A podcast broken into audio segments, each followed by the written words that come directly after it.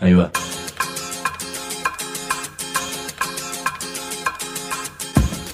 La vaca es una colecta de recursos, es una cooperativa de trabajo, es una página web, un periódico mensual, una editorial, una cátedra, un bar. Es lo que necesitamos crear para ganarnos la vida y perdernos la obediencia de vida. La vaca es comunicación, ida y vuelta. Ahí va. Decimos no te calles, decimos como se te cante, como te salga, como puedas. Decimos para que escuchen los que te dicen, vos no digas ni mu. Ahí va. Yo iba a empezar este programa, pero. A ver, espera, porque estoy mirando acá que me llegó un mail. A ver, espera un cachito. Bueno, la idea era empezar este programa eh, y me mandaron WhatsApp. Ver, espera un cachito que. No, este no lo voy a atender. Ah, no, ahí está. Entonces, les estaba diciendo, este programa eh, lo iba a empezar, pero resulta... Tengo que mandar esto. Me mandaron el WhatsApp, mails, mensajes... eh, ah, tengo que ver una cosa de Facebook. Espera un cachito. Esperen un poquito. Ya, eh, a ver, pongo me gusta y comparto. Bueno, que espere un poquito el comienzo del programa. Acá me mandan un tweet para ver si la tecnología nos está cambiando la cabeza. Pero hay que ser bobos. ¿Cómo nos va a cambiar la cabeza la tecnología? El programa. Bueno, bueno, métanle para adelante con el programa, que yo tengo que hacer cantidad de cosas, tengo que cambiar mi perfil. Y de última, creo que este programa se llama Decimo. Hay comunicadores, periodistas, escribas, locutores, editorialistas, opinólogos, denunciadores, mobileros, columnistas, conductores, especialistas, interpretadores.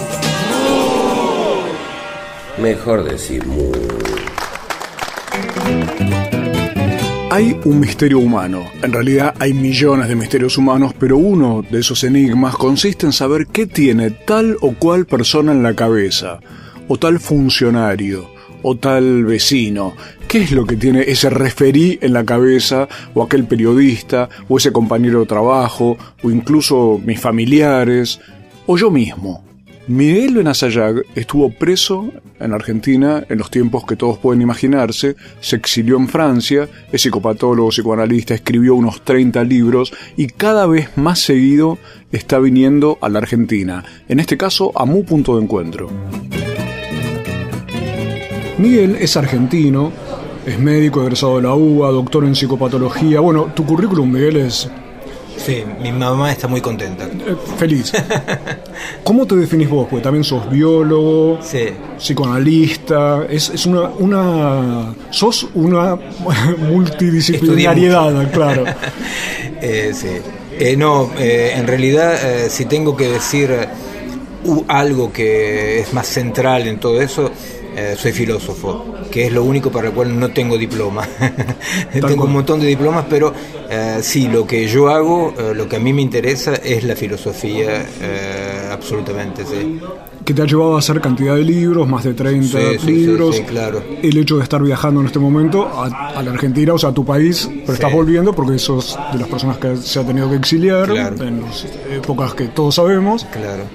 Y una de las cuestiones que eh, has estado conversando aquí en Mu Punto de Encuentro, por eso se escuchan ruidos y voces a lo mejor, pero en unas charlas realmente apasionantes, es el tema de tu investigación alrededor del cerebro y la actualidad. Quería, a ver, si me puedes desasnar, tarea ímproba, a ver cómo es ese razonamiento que vos estás haciendo sobre lo que nos está pasando en nuestro cuerpo y en nuestra cabeza. Claro, eh, lo que está pasando de hace muy poco tiempo, en realidad, pongámosle a nivel realmente concreto, importante, 20 años, ¿no? o sea que es muy poco, es que eh, el hombre, estudiando todo, estudiando todo, de repente se puso a estudiarse a sí mismo eh, y estudió el cerebro. Entonces, en principio, bueno, qué buena novedad, sabemos cómo funciona el cerebro eléctricamente, neurológicamente, químicamente, sabemos eh, cuáles son las funciones que eh, se empiezan a andar cuando amamos, cuando tenemos miedo, cuando pensamos, pero una de las consecuencias de eso es que de repente toda nuestra cultura es el cerebro piensa el mundo. Claro. Pero cuando el cerebro toma como objeto de estudio al cerebro, pasa una cosa muy extraña, que es que el cerebro se está estudiando a sí mismo.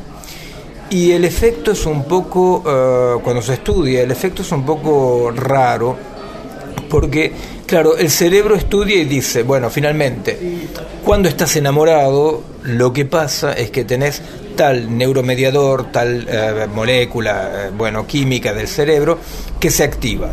Si sos fiel es porque tenés tal molécula o porque no tenés tal otra. Si eh, pensás es porque tenés tal conexión neuronal. Claro, entonces el cerebro estudia todo eso, muy interesante, pero el corolario, ¿no? O sea, la noticia paralela que emerge poco a poco es, pero sos una marioneta. Claro.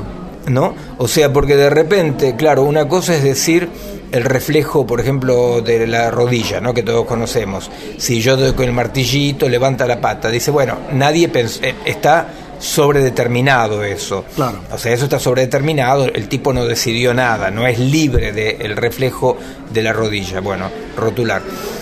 Eh, pero otra cosa es decir, eh, se enamoró de Marineta, pero no es libre, lo que pasa es que tiene tal hormona.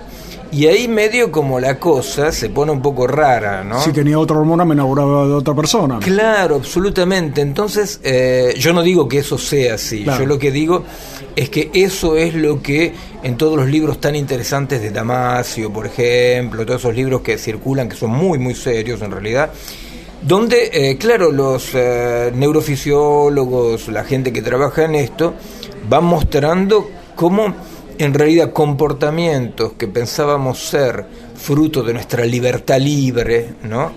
Eh, en realidad estaban sobredeterminados mecánicamente.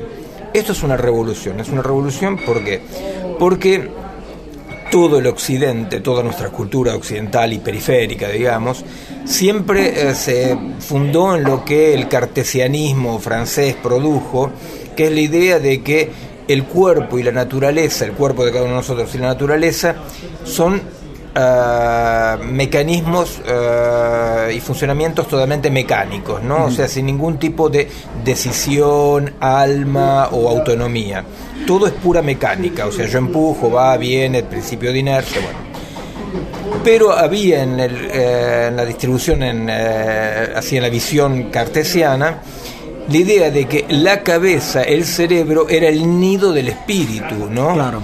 Y que entonces eh, había esta glándula pineal que Descartes había un poco inventado, ¿no? Que sería como el puente entre el cerebro y la materia. El cerebro entonces nunca fue considerado en Occidente como totalmente materia. Claro, era materia, pero se consideraba como la parte noble, nobilísima. Bueno, de repente lo que pasa es que esta fortaleza, este baluarte que justificaba el hecho pienso, luego soy, eh, somos libres, eh, no somos como los animales, etcétera, etcétera, eh, lugar y habitáculo de la conciencia, etcétera. Bueno, de repente es estudiada como yo estudio un pie. Y ahí hay algo que tiene que ver con un hecho social mucho más amplio que es el devenir, el transformarse perdón, en transparente del cerebro, corresponde a una transparencia de la sociedad. Piénsese en cosas muy sencillas, como cómo se ha perdido la frontera entre lo privado y lo público por el simple uso del celular. Claro. Cómo había cosas que uno hablaba, pensaba, sentía adentro de casa y afuera de casa otra cosa cómo eh, hay una especie de eh, indistinción, ¿no? O sea, una pérdida de distinción, de, separación, que es lo propio de lo que está pasando hoy, que acompaña, y en parte está motivado también, por esta llegada al cerebro, llegada de la lupa al cerebro, ¿no? Hay algo que está pasando que está desconstruyendo, ¿no? Como un puzzle, ¿no? O sea, un rompecabezas al revés, o se está desconstruyendo los modos de vida clásicos, eh, el modo de pensar y pensarse, el modo de sentir, ¿verdad? Eh, de una manera enorme, la verdad de una manera enorme.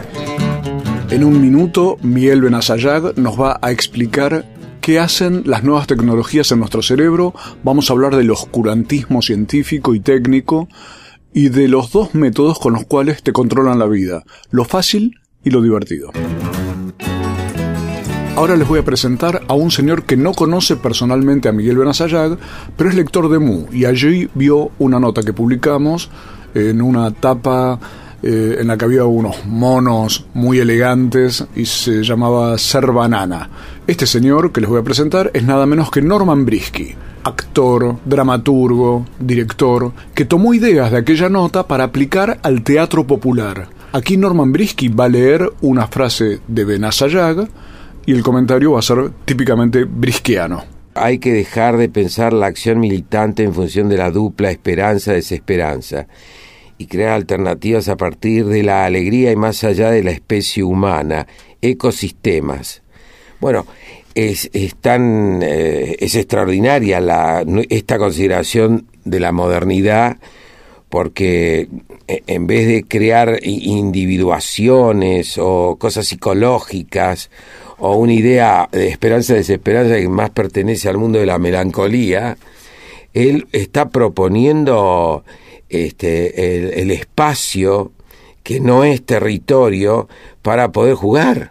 y eso es una preciosa idea que eh, el ecosistema es eh, la propuesta de jugar y, eso está fuera del sistema porque ya cada día entre la alienación y la locura nos saca de la posibilidad del juego. Era la voz de Norman Brisky y una reflexión sobre el juego como forma de salir de la alienación a partir de una nota en Mu a Miguel Benazayaga.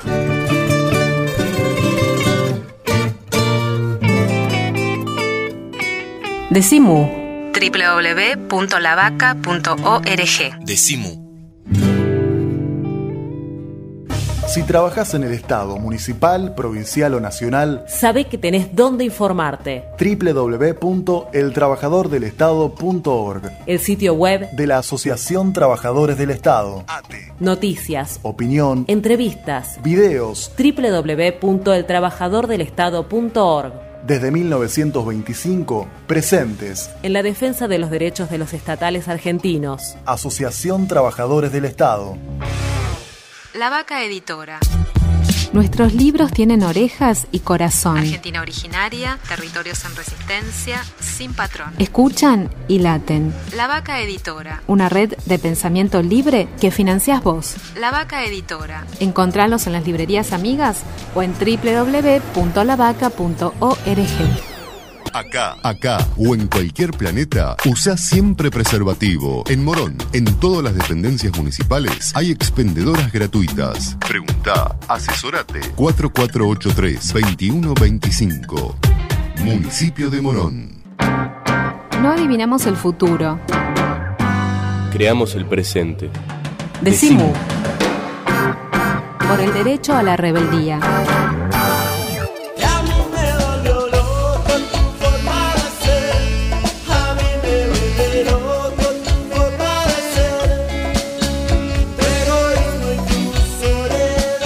Estamos escuchando canciones sobre los locos y la locura, que a veces se la pinta como una cuestión creativa y muy simpática, aunque hoy estamos hablando sobre cómo nuestras cabezas pueden ser afectadas por la tecnología, justamente embotándonos la creatividad.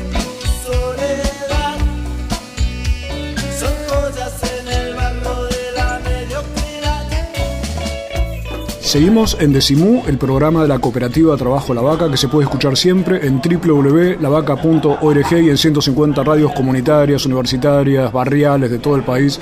Vos sabes, Miguel, que el movimiento de radios, antes les decían que eran todos piratas, delincuentes, clandestinos, truchos y demás, y ahora son que ahora las han legitimado, pero siempre lo que han tenido es un contacto muy directo con sus comunidades, hasta generar que haya una ley de medios que permita justamente que las legalicen. Estamos... Muy importante esto de medios masivos pero locales a la vez. Exacto. Claro, muy importante esto.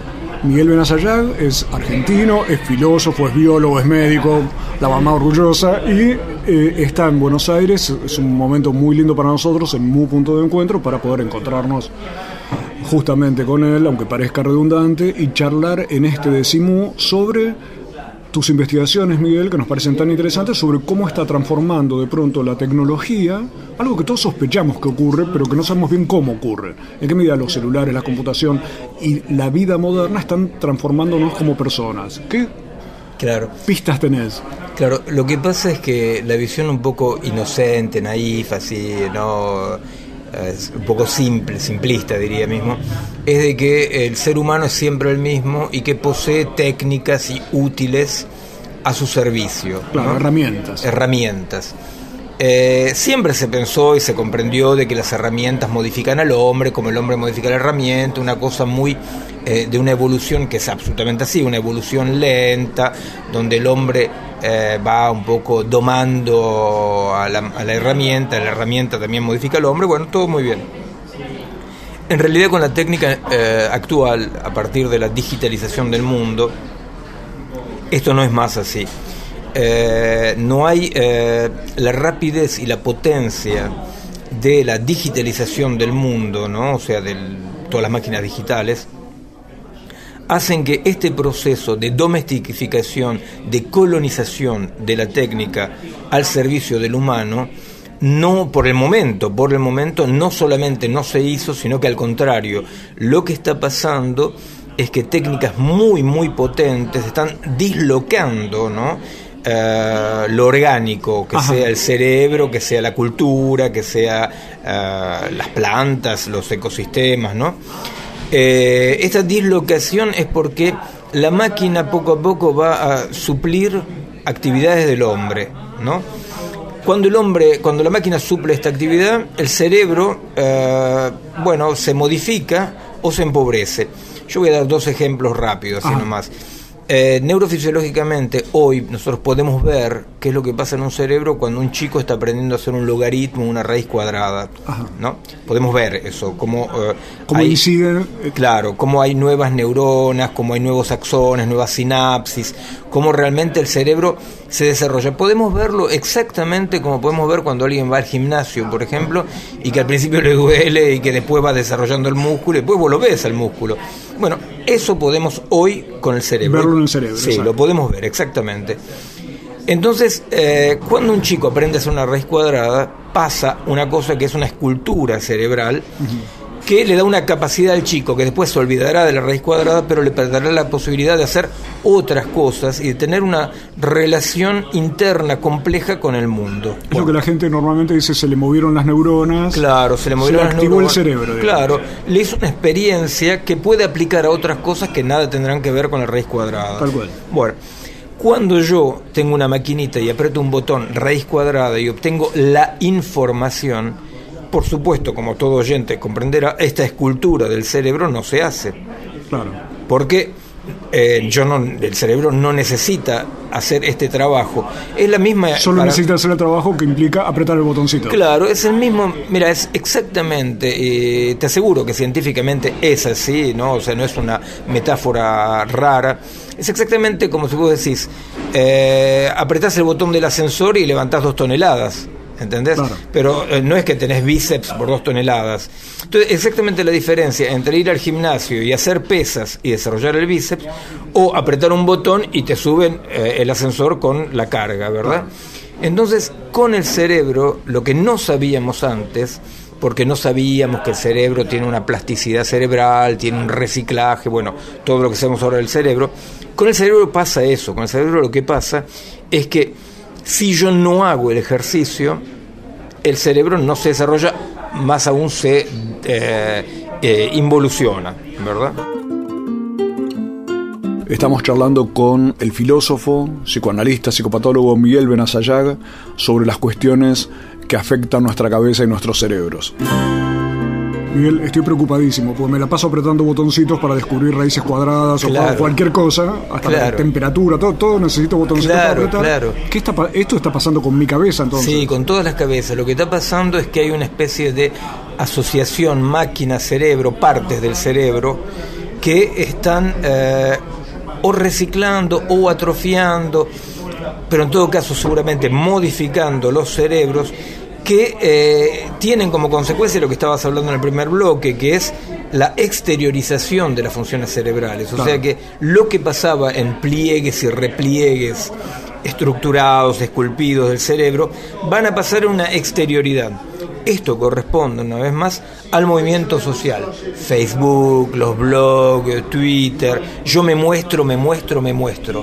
¿no? Eso está creando antropológicamente un tipo de sociedad. Un tipo de sociedad. ¿Que, ¿Qué características tiene? ¿Cómo sería ese cambio que va produciendo la tecnología? Nosotros creíamos que íbamos a usar la tecnología y la tecnología empieza a transformarnos a nosotros. Sí, por el momento va por ese lado, sí. ¿Y de qué modo, qué, qué intuiciones tenés sobre qué modificaciones van provocando en lo social? Eh, la potencia de esta técnica, yo espero y trabajo y uno no tiene por qué desesperarse que eh, la vida en todos sus niveles va a recolonizar la técnica, pero por el momento lo que tiene como consecuencia es que la técnica, por su capacidad de facilitar la vida, está debilitando la vida, está debilitando la vida a todos los niveles, ¿no? Cultural, eh, viste, yo me gusta dar ejemplos prácticos, viste, imagínate a alguien que conoce el inglés eh, internet, el inglés, eh, viste, que es pseudo inglés. Y bueno, ese tipo se perdió Shakespeare para siempre. ¿Y qué te contestan hoy los gestionarios, los economistas? ¿Y para qué quiero Shakespeare? ¿Para qué me sirve Shakespeare, verdad? Que es eso un poco. Lo que está pasando es que por el momento el round está ganando demasiado la técnica y la consecuencia es que la vida siempre se desarrolla por diversidad, diversidad, diversidad. Y la técnica unidimensionaliza unidimensionaliza la vida. No sé si podemos ver en el próximo. Lo vamos a ver en el próximo bloque para ver que hay una defensa de lo tecnológico que es bueno, pero esto me permite hacer más cosas, ganar libertad, ganar cuestiones. Y Miguel Benacerrag, filósofo argentino que vive en Francia y está de visita en este momento en Argentina, nos está contando cómo hay otros costados, muchos matices de esta cuestión que puede estar dislocándonos la vida. Loco, me dicen loco loco, porque sé de todo un poco. Me llevan al manicomio, porque yo soy Napoleón. Canciones sobre locos, sobre locura, que eligieron Pablo Marchetti y Mariano Randazzo. Y tal vez sean canciones como una música de fondo que nos sirvan para sacarnos de la locura real, que puede ser que lo tecnológico nos capture el cerebro. De eso estamos hablando con Miguel Benazayaga soy un loco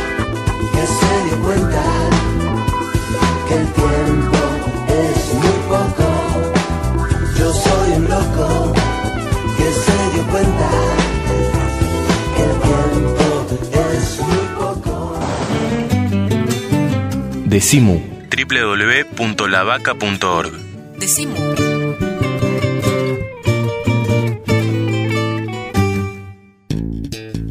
libros y alpargatas. Venía Mu punto de encuentro.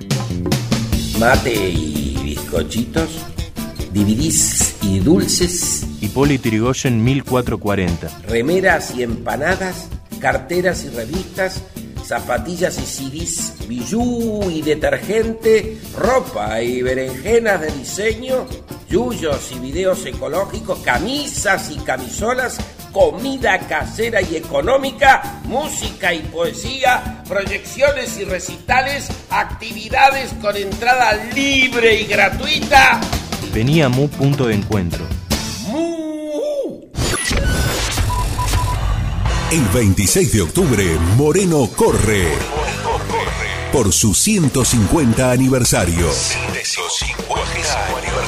Carreras de 3 y 10 kilómetros y una mini kid de un kilómetro para los más chicos. Moreno corre. 26 de octubre desde las 9, Plaza Buján. Anotate y llévate una remera gratis el día de la carrera. Inscribite para participar de la maratón en el Polideportivo de Paso del Rey, San Peña 1548, en la web del municipio o telefónicamente al 462-2447. El 26 de octubre, Moreno corre. 150 años.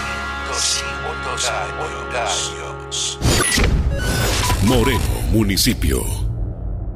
La televisión ya no es solo televisión se sigue expandiendo, por aire, por cable, por satélite y también por internet. Y queremos que siga creciendo.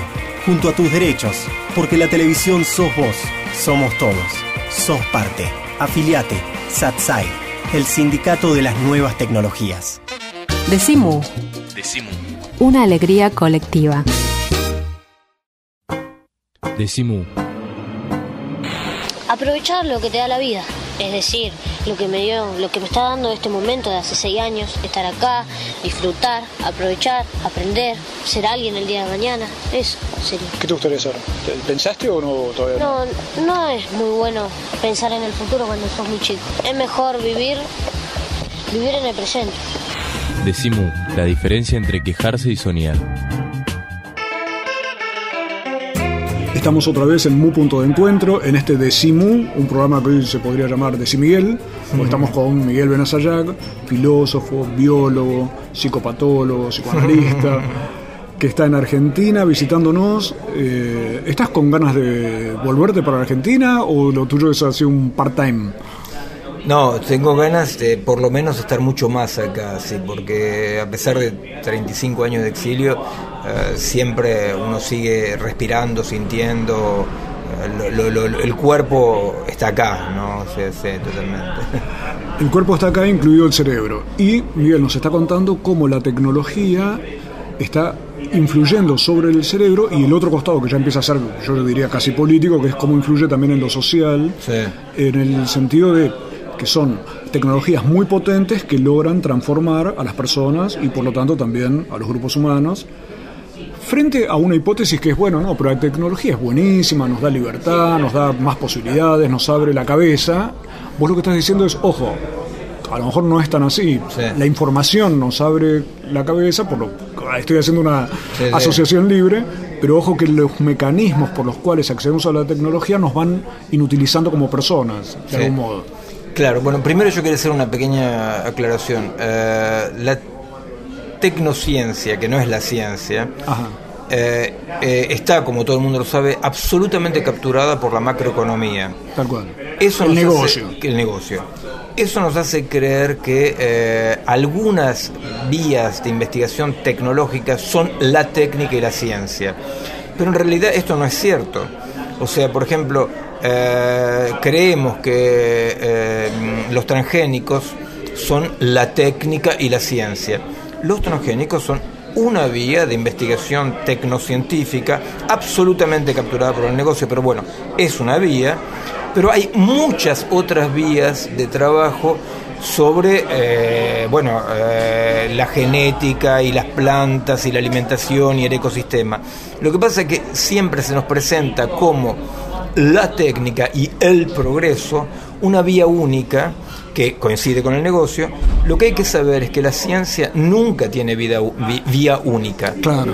Nunca tiene vía única. O sea que la ciencia explora posibilidades. El problema es cuando una de estas posibilidades al negocio le interesa, te hace creer que si vos estás contra esta posibilidad, estás contra la ciencia. Yo como investigador científico lo que digo es que, pero absolutamente para nada, para nada, ¿no? O sea que quien cuestiona ciertos avances, entre comillas, tecnológicos, no está en la vereda enfrente de la ciencia. Al contrario, dice, la ciencia puede también investigar otras, otras Claro. vías. O estoy utilizando eh, los elementos de la ciencia para eh, act- actuar de otro modo. Te, te cuento algo, aquí hay muchas experiencias, cada vez más por suerte, de agroecología, que gente Claro. que trabaja en el campo sin agrotóxicos para ir al modelo que vos planteas de los transgénicos, sin transgénicos. Claro. Y dicen, pero para hacer esto también lo que estamos haciendo es ciencia. Y es más, es una ciencia probablemente más, progre- más con más posibilidad de progreso en el sentido que no mata el suelo y Es genera más opciones de vida. Lo que es seguro es que es una ciencia más compleja. Y es más compleja. ¿Viste? Yo, por ejemplo, trabajo en eh, modelos eh, orgánicos donde tenemos en cuenta los mecanismos de regulación de, de- de- de la vida, pongámosle, ¿no? Claro, yo te aseguro que es mucho más fácil el desteje de la biología molecular que dice todo es posible, todo es posible, vamos por más, aumentemos las posibilidades de, técnicas, ¿no? Es muchísimo más fácil eso que decir, bueno, pero todo sistema tiene mecanismo de autorregulación ojo, porque no todo es posible en lo vivo.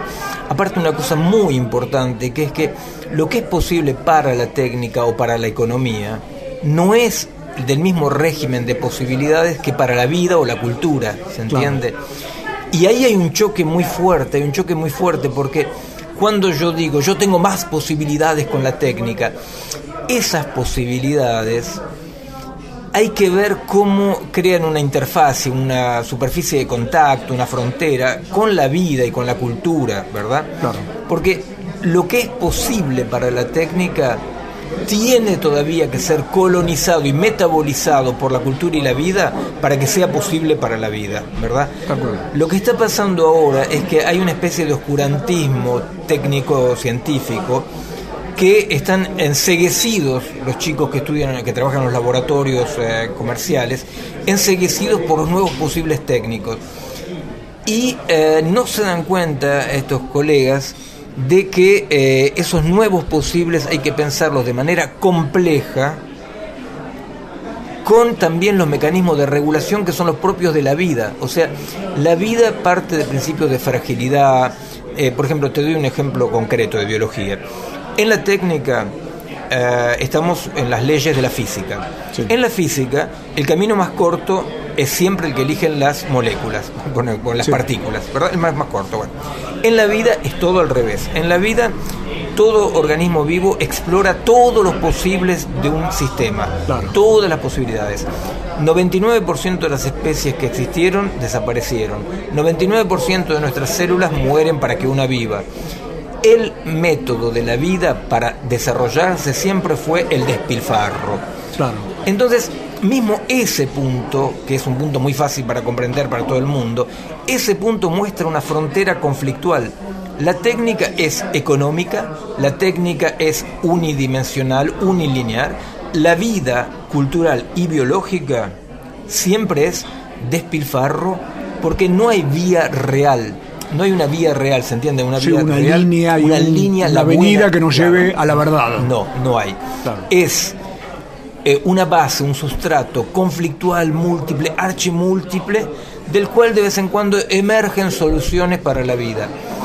Todo, todo en la tecnociencia economicista actual va a unidimensionalizar. Hay un tipo de semilla de Hay Monsanto. una enfermedad y una receta. Claro. Una semilla, como decís Claro, vos, claro. Una semilla, bueno, esto por ejemplo es un problema porque durante muchos años los pibes, eh, los colegas más jóvenes de la, bio- de la biología molecular dijeron, hay que descubrir el gen que desarrolla tal carácter, ¿no?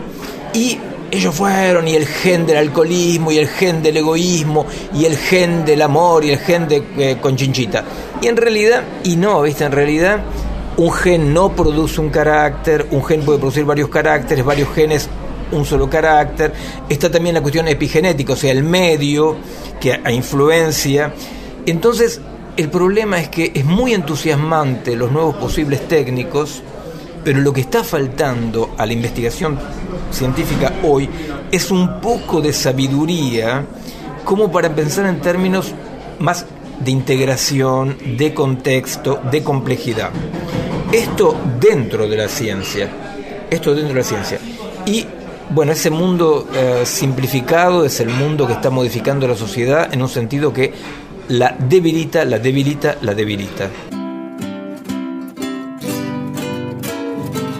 Miguel Benazayag, en Mu Punto de Encuentro, hoy nos está hablando sobre cómo nuestro pensamiento, nuestras reacciones muchas veces pueden estar determinadas por lo tecnológico. Y entonces la simplificación sería uno de los principios que vos planteabas que de algún modo controlan nuestras vidas. Con el mecanismo de la simplificación nos controlan porque nos dan una solución rápida para algo que en realidad después no es una solución. Claro, viste, vos por ejemplo agarra ninguno OPA sería tan OPA como para decir es, eh, yo uso solamente eh, ascensores chiquitos o grandes, pero nunca levanto nada porque se daría cuenta que al cabo de un tiempo no le queda más músculo. En cambio, todos los eh, seres humanos de la Tierra están contentísimos con apretar botones que les economizan razonamientos que toman su tiempo. Pero, por ejemplo, otra diferencia, lo vivo, lo orgánico, no tiene nunca una temporalidad lineal.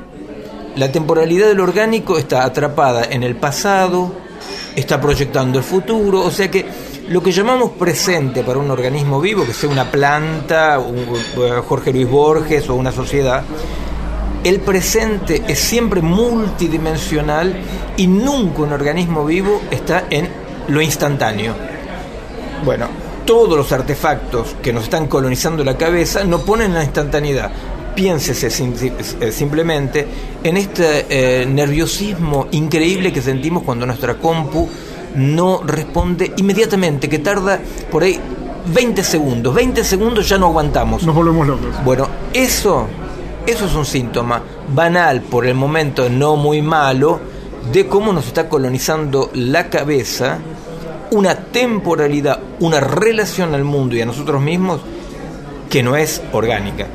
Ya volvemos para seguir hablando sobre cómo nos colonizan las cabezas y qué podemos hacer frente a eso. Volvemos ahora con Norman Brisky, actor, director, dramaturgo, y otra frase de Benazayag y las ideas que le despierta para que no haya solamente resistencia. Donde hay poder hay resistencia, es cierto, pero nosotros lo único que vemos que resiste al poder sagrado de la macroeconomía y la técnica son los cuerpos.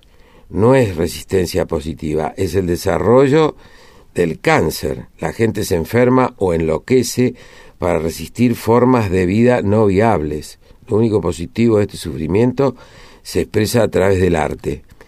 Bueno, yo agregaría del deporte también, ¿ves?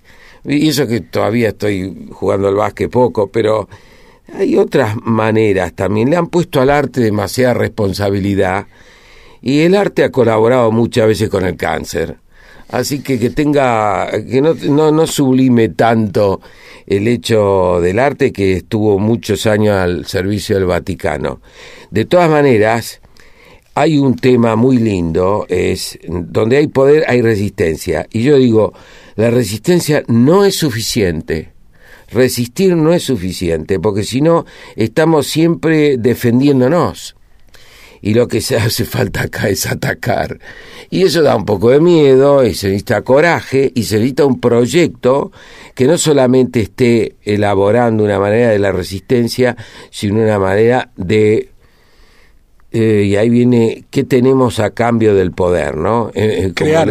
crear, la creación, la agrupación, la empatía social, el afecto, las vinculaciones. Nos hablaba Norman Brisky sobre Miguel Benazayag. No solo hay que resistir, sino armar vínculos que nos permitan crear vida.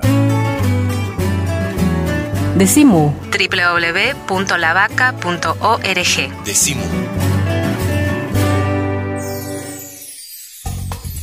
El Sindicato de los Trabajadores de las Telecomunicaciones, pluralista, democrático y combativo. Nuestra página web www.foetrabsas.org.ar. Si sos telefónico, sos de Foetra. Aprovecha la segunda parte del año y estudia idiomas en la UBA. Más información en www.idiomas.filo.uba.ar. Todos los meses, cuando pases por el kiosco, decimu. Mu, el periódico de la vaca. Todos los meses pateando la calle. www.lavaca.org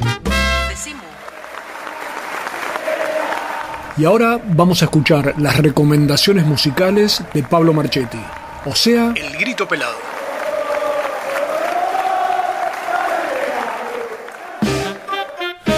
Hola, ¿qué tal? Bienvenidas, bienvenidos. Esto es El Grito Pelado, el segmento musical de Decimu. Y hoy nos vamos a meter con la cumbia. Vamos a escuchar un poco de cumbia. Claro, decir cumbia hoy es decir tantas cosas, ¿no?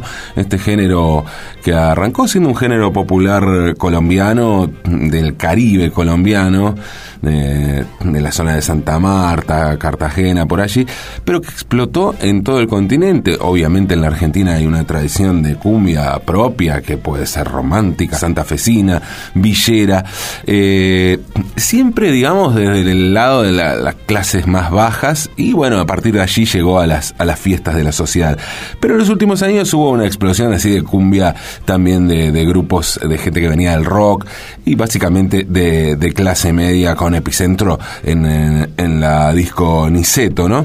Y no solo ocur- ocurrió esto en la Argentina, en Chile pasó algo similar y hay un exponente de, de la nueva escena cumbiera eh, chilena que se llama Chico Trujillo. ¿Quién es Chico Trujillo? Es un tipo que se llama Aldo Asenjo que se fue de gira con su banda punk rock a Europa y como la cosa no le fue muy bien allí con su banda, se puso a hacer algunos temas latinoamericanos, algunos boleros, algunas cumbias, tocando a, la gorra en la calle. Y le fue bastante mejor con esto. Cuando volvió a Chile dijo, la posta es la cumbia. Y así se rebautizó como Chico Trujillo, Vamos a escuchar ahora justamente de Chico Trujillo de su disco Gran Pecador. Novedad discográfica, acaba de salir este disco Gran Pecador. eh, justamente el tema que le da nombre al disco de y por Chico Trujillo, Gran Pecador.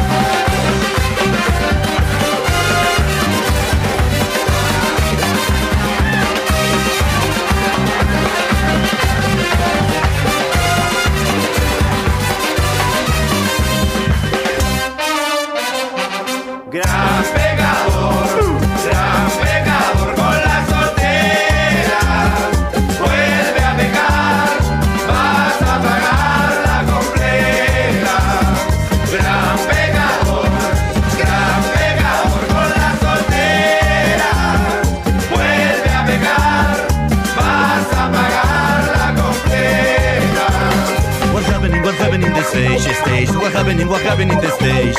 Humano foro fallo, sigo se ve people hot dancing cumbia. Cumbia que te rompe el corazón Cumbia que te mata por amor. Te está convirtiendo en un Gran pecador,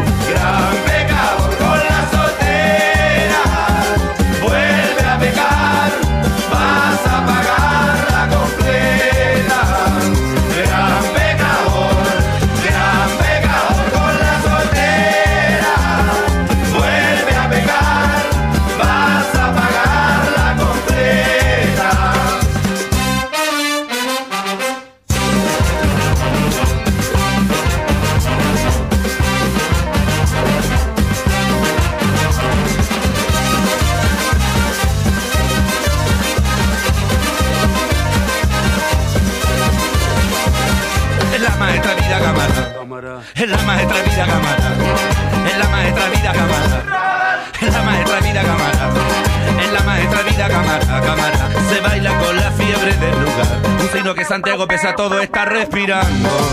Respira con las ganas de bailar Respira con las ganas de luchar Se está transformando. En un gran pecador Gran pecador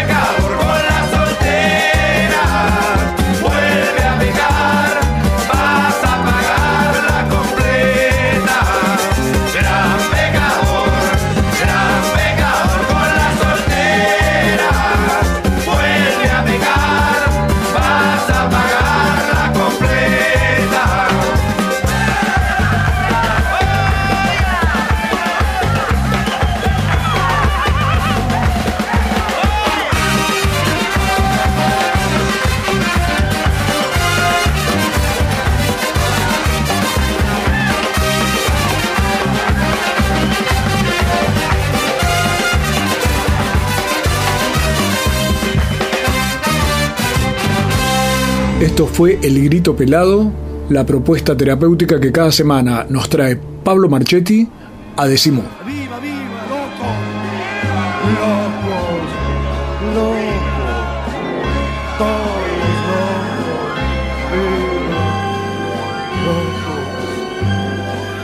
Loca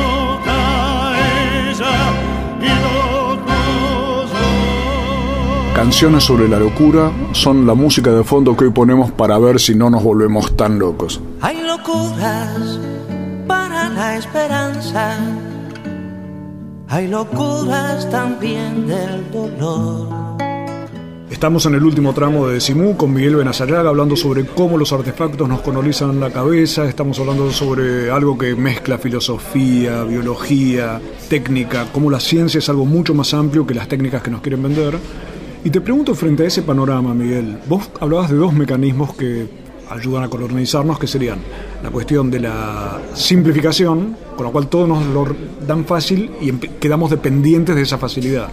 Otro que vos mencionabas era la diversión, ¿no? Divertimento, sí. El divertimento, o sea, Sí, yo te... que es la diversión desde el punto de vista militar, ¿no? O sea, desde el punto de vista militar, eh, la diversión es dividir. Significa, por ejemplo, vos querés atacar un cuartel y entonces eh, media hora antes de atacar el cuartel atacás la comisaría que está a tres cuadras. Entonces toda la fuerza de represión Claro. van sobre la comisaría y vos atacás el cuartel. Bueno, eso. No, no estoy dando ningún consejo, ¿no?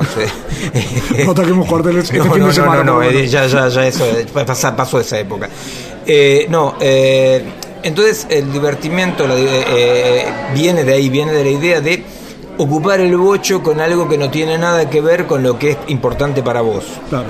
¿no? Ocupar el bocho, ocupar tu tiempo en algo que te desvía de lo que es lo tuyo. Te ¿no? dispersa también. Te dispersa, Vos hablas de integrar. Dispersa la fuerza. Hay un mecanismo que te, que te- Uno siente la dispersión de que te mandan el mensajito de texto, te escriben por Absolutamente. computadora, estás, todo te distrae. Claro, ¿no? un feedback permanente, ¿viste? Un feedback permanente, ¿viste? O sea, vos agarrás y escribís, eh, pienso que Cholulo Pupulo, y se te arma un despelote porque el otro, no, Cholulo Pipilo, y todo, entonces vos contestás y el otro contesta.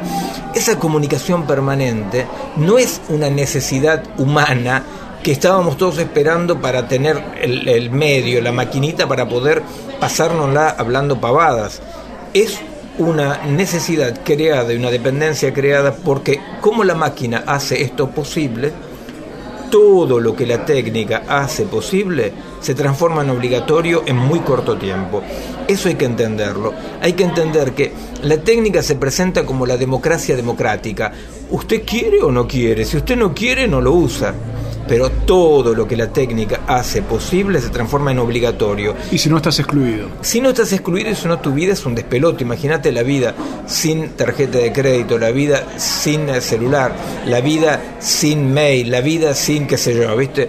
Y sí vos podés, pero es difícil. Ahí está la cosa. La máquina, la digitalización del mundo, nos facilita la vida, con el mismo ejemplo de antes, no te Claro. facilita la vida, te perdés todo el músculo, ¿no? O sea, perdés todo el cerebro, pero te facilita la vida y te divierte.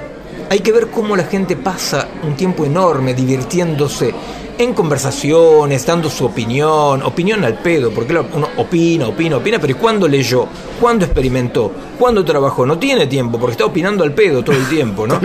Entonces, eh, te divierte, por ejemplo, yo tengo un amigo, un tipo que, bueno, que yo quiero mucho, viste, ahí en Francia, un vecino amigo, que él es ciclista, ¿no? Entonces me dice el otro día, lo veo que llega con su bicicleta, le digo, hola, ¿qué tal, cómo te va? Y estaba con la maquinita y con su celular mejorado, qué sé yo.